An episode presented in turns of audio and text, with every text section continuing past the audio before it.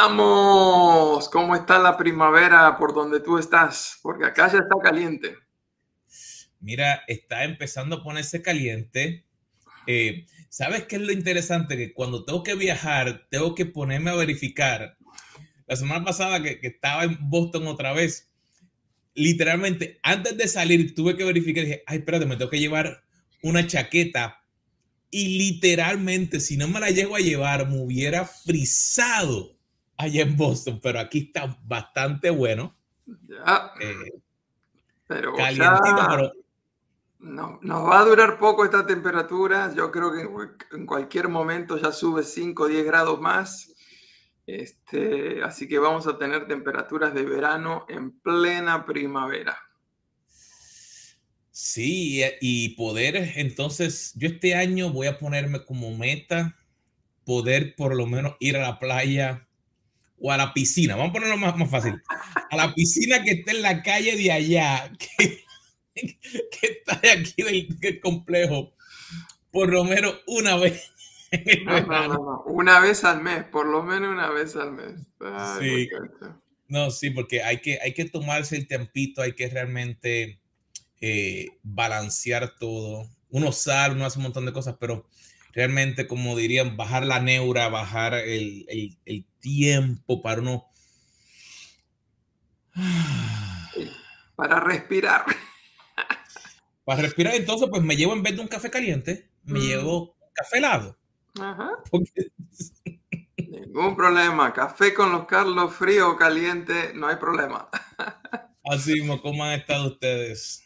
Eh, nosotros muy bien, eh, estamos eh, comenzando una nueva semana, pero es la primera semana después de haber celebrado la muerte y la resurrección de Jesús, lo cual no es solamente algo para celebrar una vez al año, tenemos que celebrar su vida cada día de nuestra vida, cada día de cada año.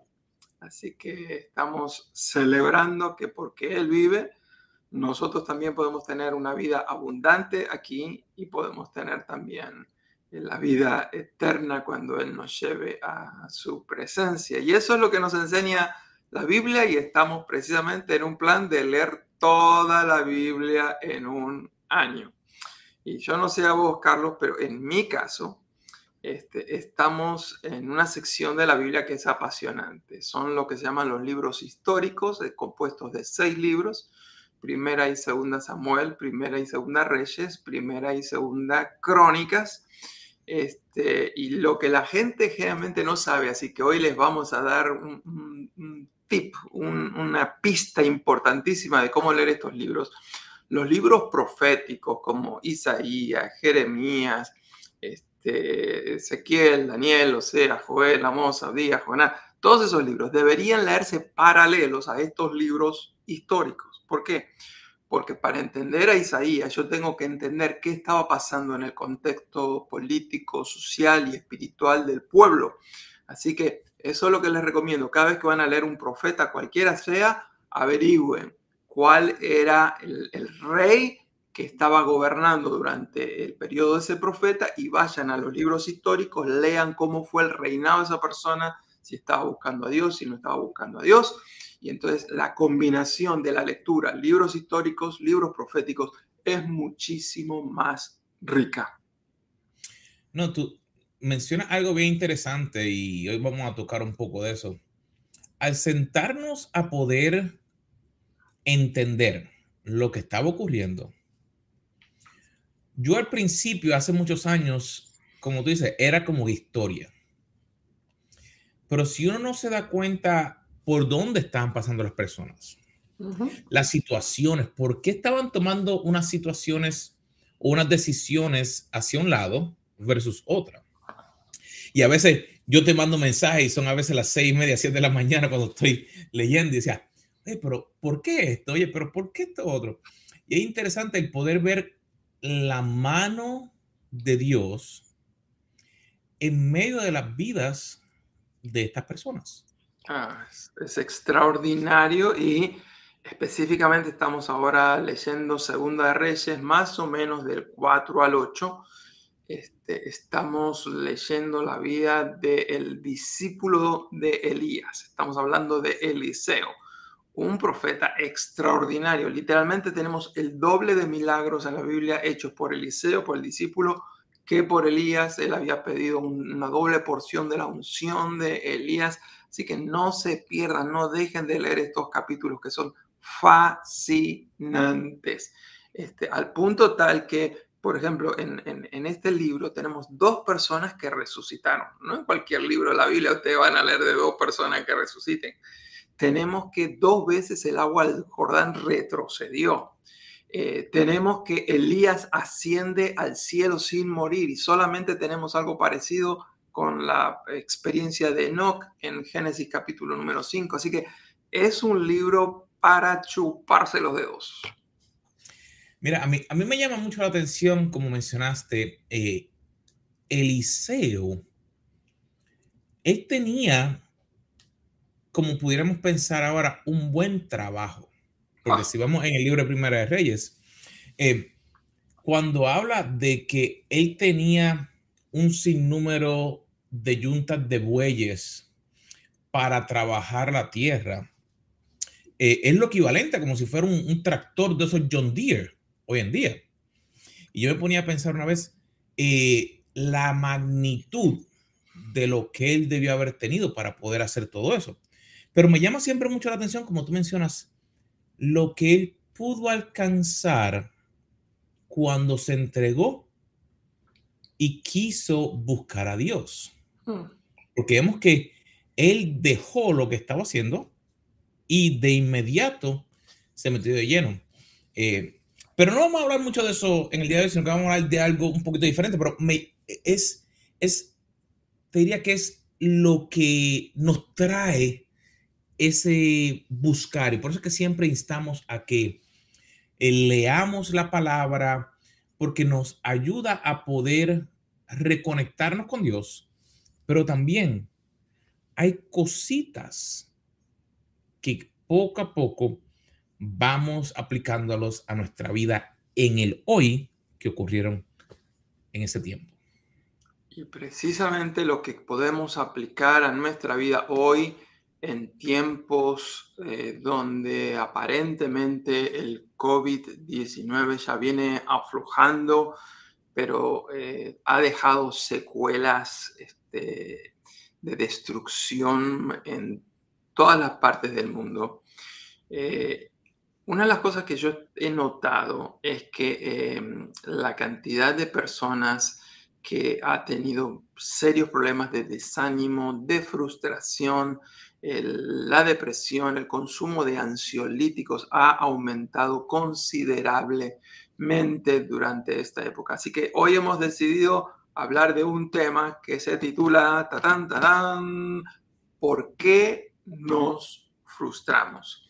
Y queremos hablar de por qué, porque si podemos identificar las causas por las cuales nos frustramos, entonces podemos remediarlo, ¿no te parece? Mira, ese tema me, gustó mucho cuando eh, decidimos que íbamos a tratarlo hoy, porque a veces como cristianos no queremos reconocer que pudieran llegar momentos difíciles, porque pensamos que al llegar el momento difícil significa que no soy un buen cristiano, o significa que no estoy caminando en la voluntad de Dios. O que, un ejemplo, no puedo hacerle preguntas a Dios de por qué está ocurriendo esto. Por ejemplo, y, no sé si te acuerdas cuando, como te conté, en el mismo medio de cuando salió el revolú del COVID, yo estaba llegando de un viaje de negocios internacional y ahí se fue el trabajo. ¿Sí? Se fue completo. En el mismo medio. Y yo, pero Dios, y, la frustración llegó. Y decía, espérate, ¿qué a lo mejor Dios quiere hacer en mí? Pero no fue algo que llegó en el momento. No te pienses que, que, la cosa fue, ay, perdí el trabajo, ay, que Dios quiere hacer. No, no, no, no, no, no, hubo, hubo diferentes áreas y queremos trabajar eso en el día de hoy, pero realmente la frustración nos va a llegar. Y como tú mencionaste, si podemos encontrar el por qué, entonces podemos identificar y entonces comenzar a trabajar para salir de ella, pero sobre todo, ahí es donde nos damos cuenta por qué Dios puso eso que pasáramos por ella. Sí, eh, hay un fabulista español llamado Félix de Samaniego que vivió en el siglo XVIII. Eh, quizás algunos de ustedes o la mayoría de ustedes jamás escucharon hablar de Félix de Samaniego, pero probablemente han escuchado algunas de sus fábulas. De todas las fábulas que él escribió, hay dos que son generalmente las más famosas. La primera es La gallina de los huevos de oro. Es más, aunque no conozca la fábula, seguro que escuchaste esa frase más de una vez. Y la otra que también a mí, a mí personalmente me encanta es la fábula de la cigarra y la hormiga. Pero él escribió otra fábula, varias más, pero una que me parece hace alusión directa al tema que estamos hablando en el día de hoy. Y él dice que había una lechera una lechera. Evidentemente, eh, estamos hablando de varios siglos atrás, así que el consumo de la leche no se daba como lo damos hoy en día, que uno va a la tienda, al supermercado, al almacén y, compra un litro de leche o si estás en Estados Unidos probablemente compres medio galón o un galón entero.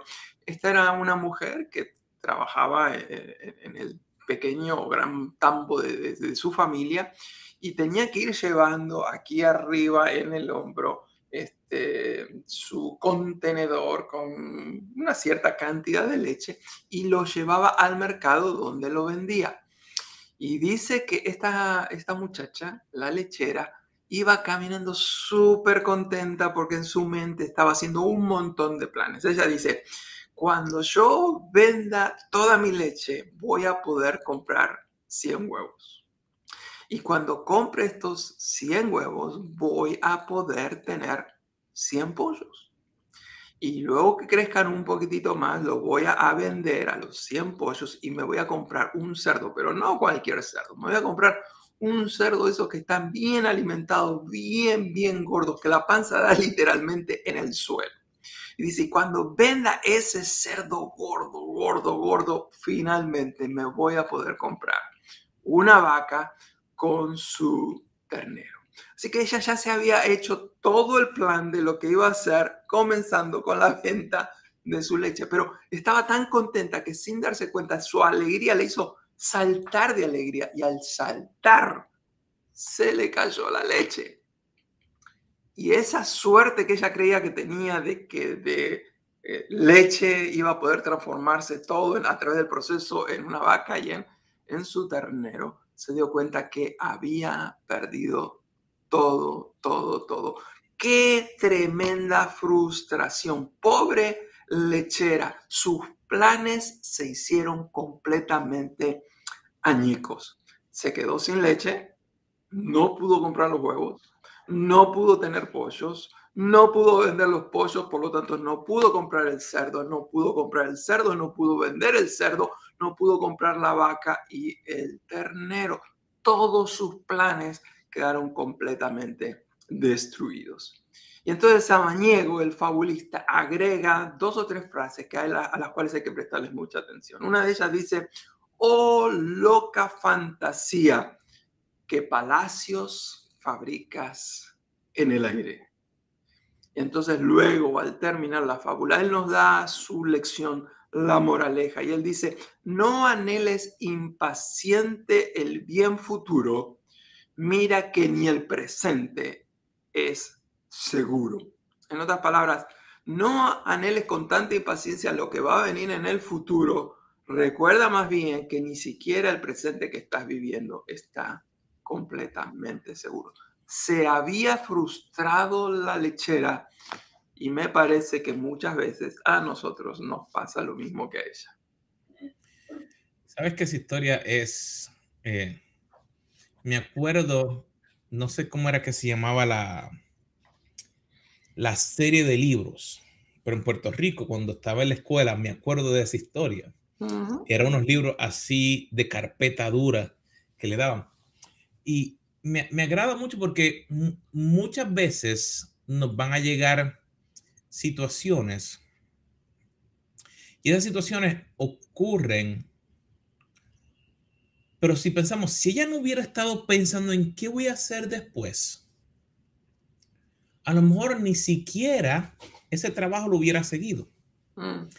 Y en nuestra vida en el día de hoy, muchas veces nos limitamos porque pensamos, si yo sueño, alguien me va a dañar el sueño. Si yo lanzo una empresa nueva o busco un mejor trabajo, me va, voy a tener que pagar más impuestos, voy a tener que eh, dar más diezmo a la iglesia, voy a tener eh, que compartirlo con otras personas. Y a veces nos ponemos tantas cosas que lo que hacemos es que frustramos nuestra propia vida en vez de soñar y decir, ok, yo voy a lograr lo que tenga que hacer. Y, menciono eso porque me pongo a pensar, eh, como mencioné al principio, durante el tiempo de la pandemia, eh, muchas personas, como mencionamos, sufrieron de diferentes áreas.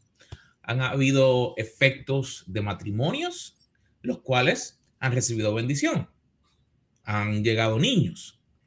Hay otros matrimonios, los cuales han sido una frustración que han roto. Hay empresas que tuvieron que cerrar. Hay otras empresas que multiplicaron. ¿Y por qué menciono esto? Porque esa frustración puede permitirnos desarrollar nuevas áreas, las cuales nos pueden ayudar a poder encaminarnos a lo que Dios quiere para nosotros. Un ejemplo, si hubiéramos hablado a lo mejor hace unos cinco años de que la iglesia debía comunicarse a través de las redes sociales, de comunicarse a través de videos en vivos como esto. Posiblemente un 10% hubieran dicho que sí, hubieran tomado la opción de vamos a hacerlo. Pero a la que se cerraron las iglesias, todo el mundo dijo, ¿qué vamos a hacer? Eso también le pasó a las empresas. ¿Cómo vamos a trabajar? Así que de una situación diferente que frustró en un momento, ¿qué vamos a hacer? ¿Cómo lo vamos a hacer? ¿Qué herramienta utilizo? Salió una nueva fase en la forma de comunicar y de conectarnos con nuestras personas para poder ayudarles y poder entonces crecer. ¿No te parece? Claro que sí. Frustración. ¿Por qué nos frustramos? Pero antes de responder por qué nos frustramos, yo creo que es muy importante hablar de qué es la frustración. Y la frustración es un sentimiento negativo que todos nosotros hemos experimentado, muchos de nosotros muchísimas veces.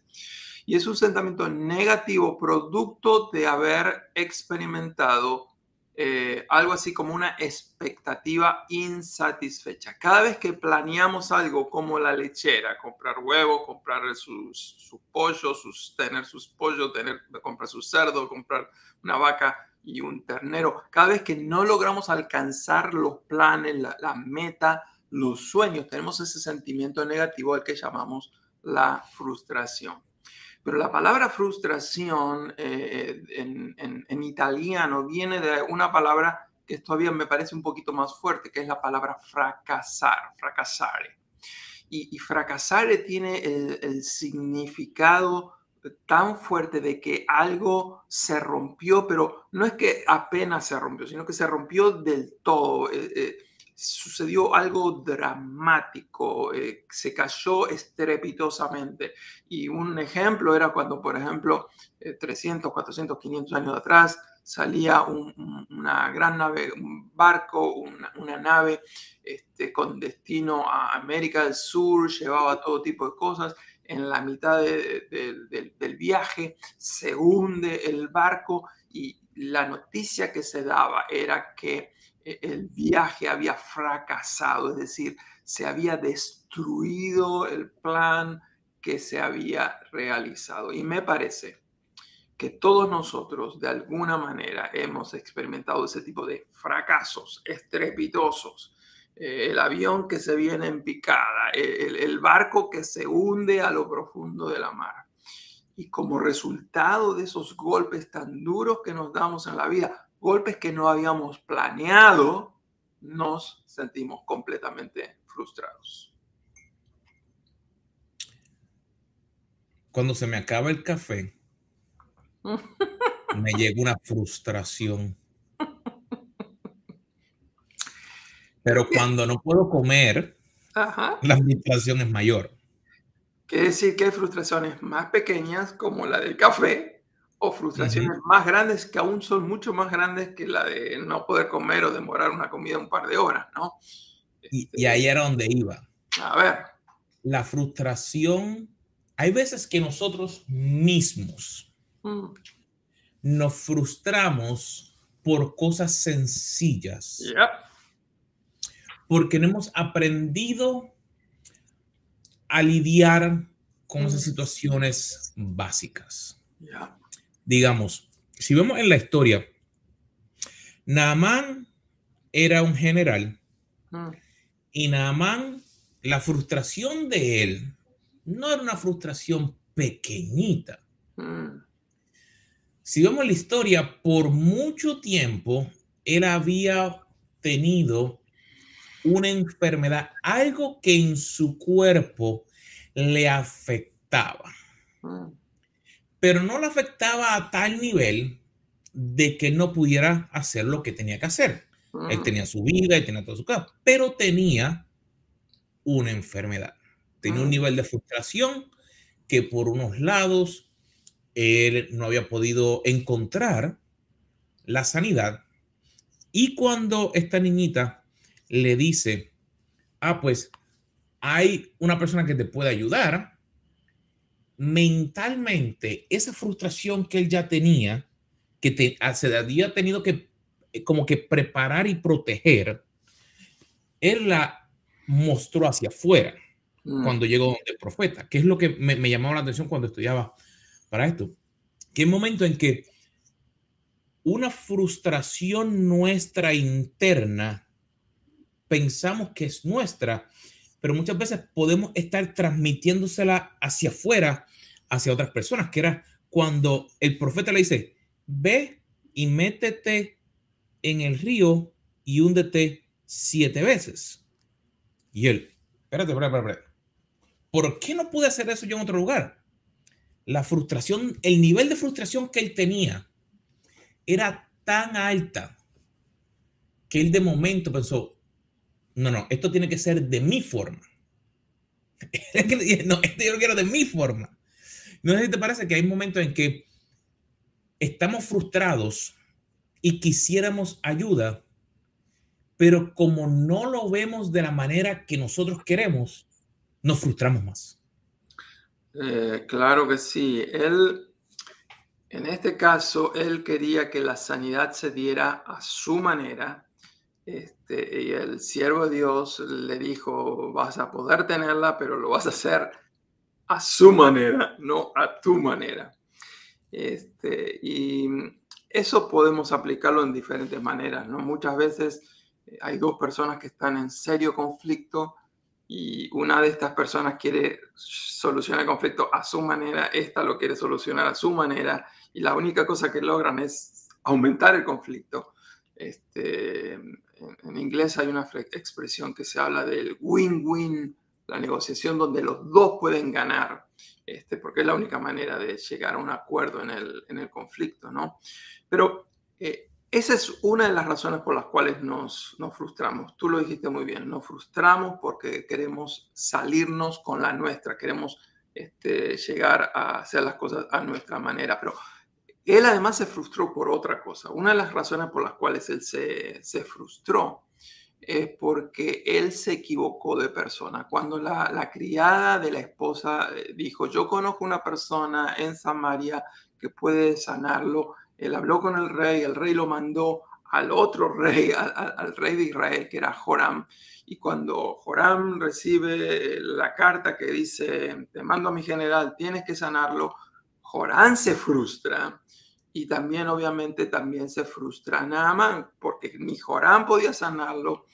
Entonces, la pregunta que me hago es, ¿No será que a veces nosotros nos frustramos también porque hemos elegido la persona incorrecta? Que en vez de ir al siervo de Dios, vamos al rey. Que a veces eh, elegimos mal la novia, el novio, la esposa, el esposo.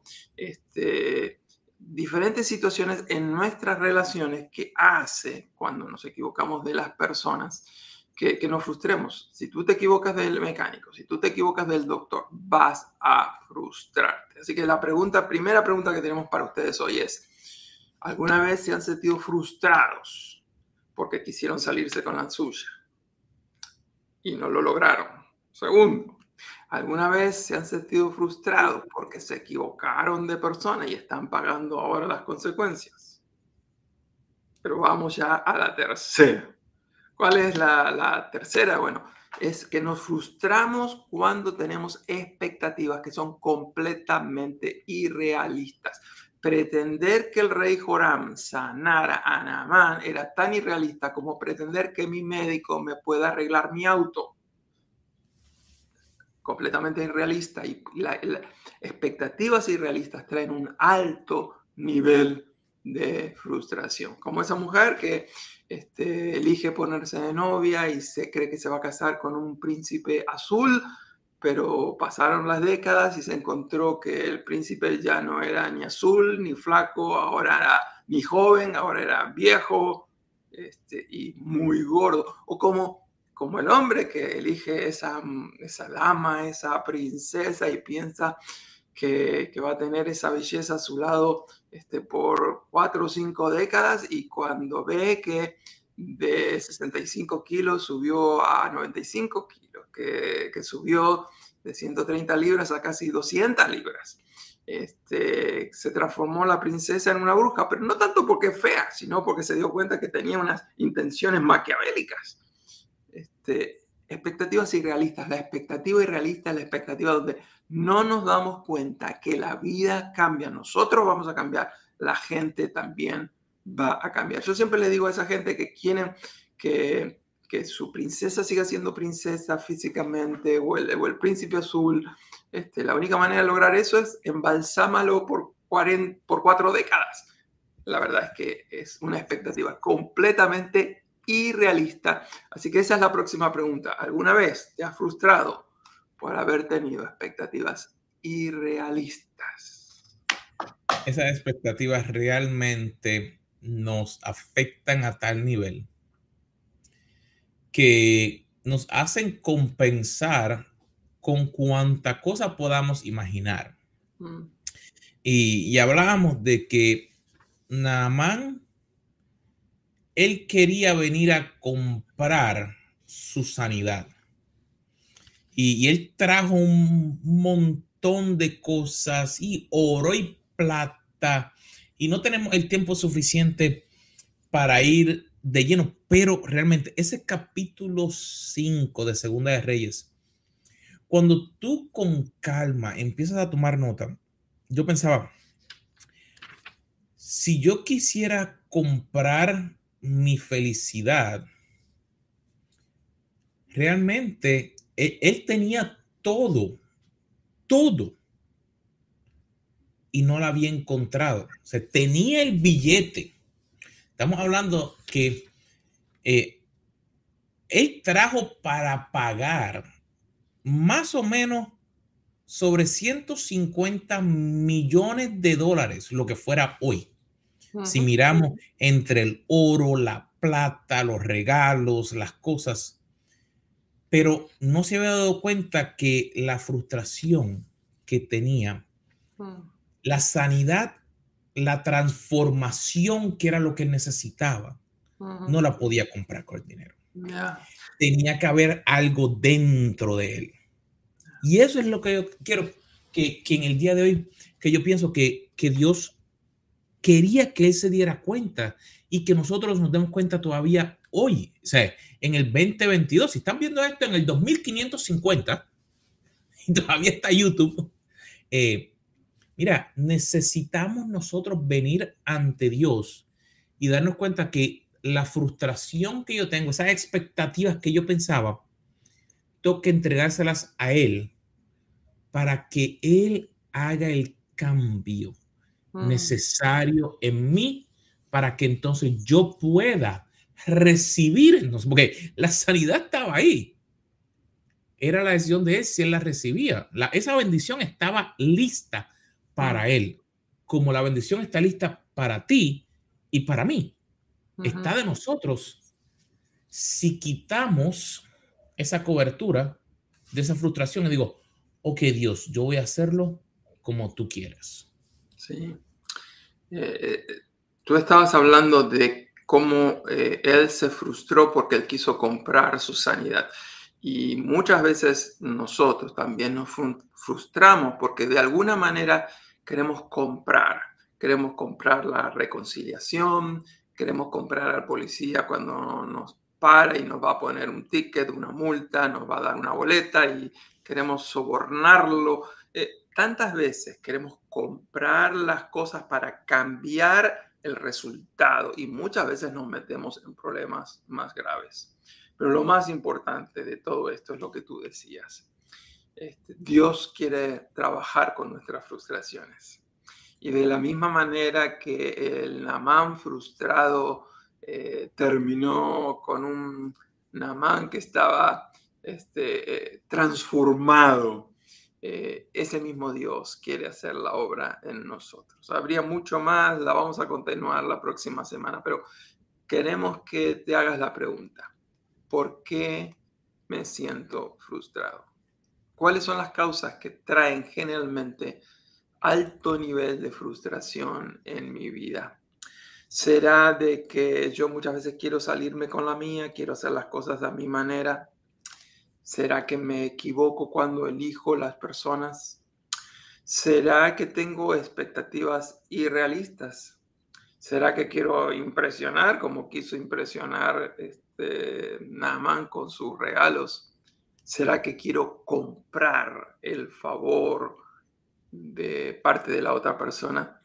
Lo más lindo de todo es que lo más valioso que tenemos, que es nuestra salvación, no podemos ganarlo. Es un regalo gratuito. Es a través del sacrificio que Jesucristo hizo en la cruz del Calvario para perdonar todos nuestros pecados. La salvación no se puede comprar. No hay sacrificio humano que podamos realizar. No hay dinero que pudiéramos este, poner. Ningún millonario del mundo tiene suficiente dinero para poder comprar su salvación. Es más, si pusiéramos a todos los millonarios del mundo juntos, ni entre todos juntos pudieran comprar la salvación de una sola persona. Cristo ya pagó por nosotros. Así que queremos terminar diciéndote, deja de lado un poco tu frustración. Analiza, trabájala, pero transforma tu frustración en gratitud. Reconoce lo que tú ya tienes. Reconoce la buena mano de Dios sobre tu vida. Pasa un tiempo reconociendo lo que Dios te da, lo que Dios es, y tendrás gozo y paz. Así mismo, ese gozo y paz que solamente Él nos puede dar. Así que, queridos amigos, ha sido un placer verlos nuevamente. Mi hermano, verte nuevamente. Eh, lo esperamos la próxima semana, aquí mismo a las 3 de la tarde. ¿Dónde? Cafecito con los Carlos. Dios me lo bendiga.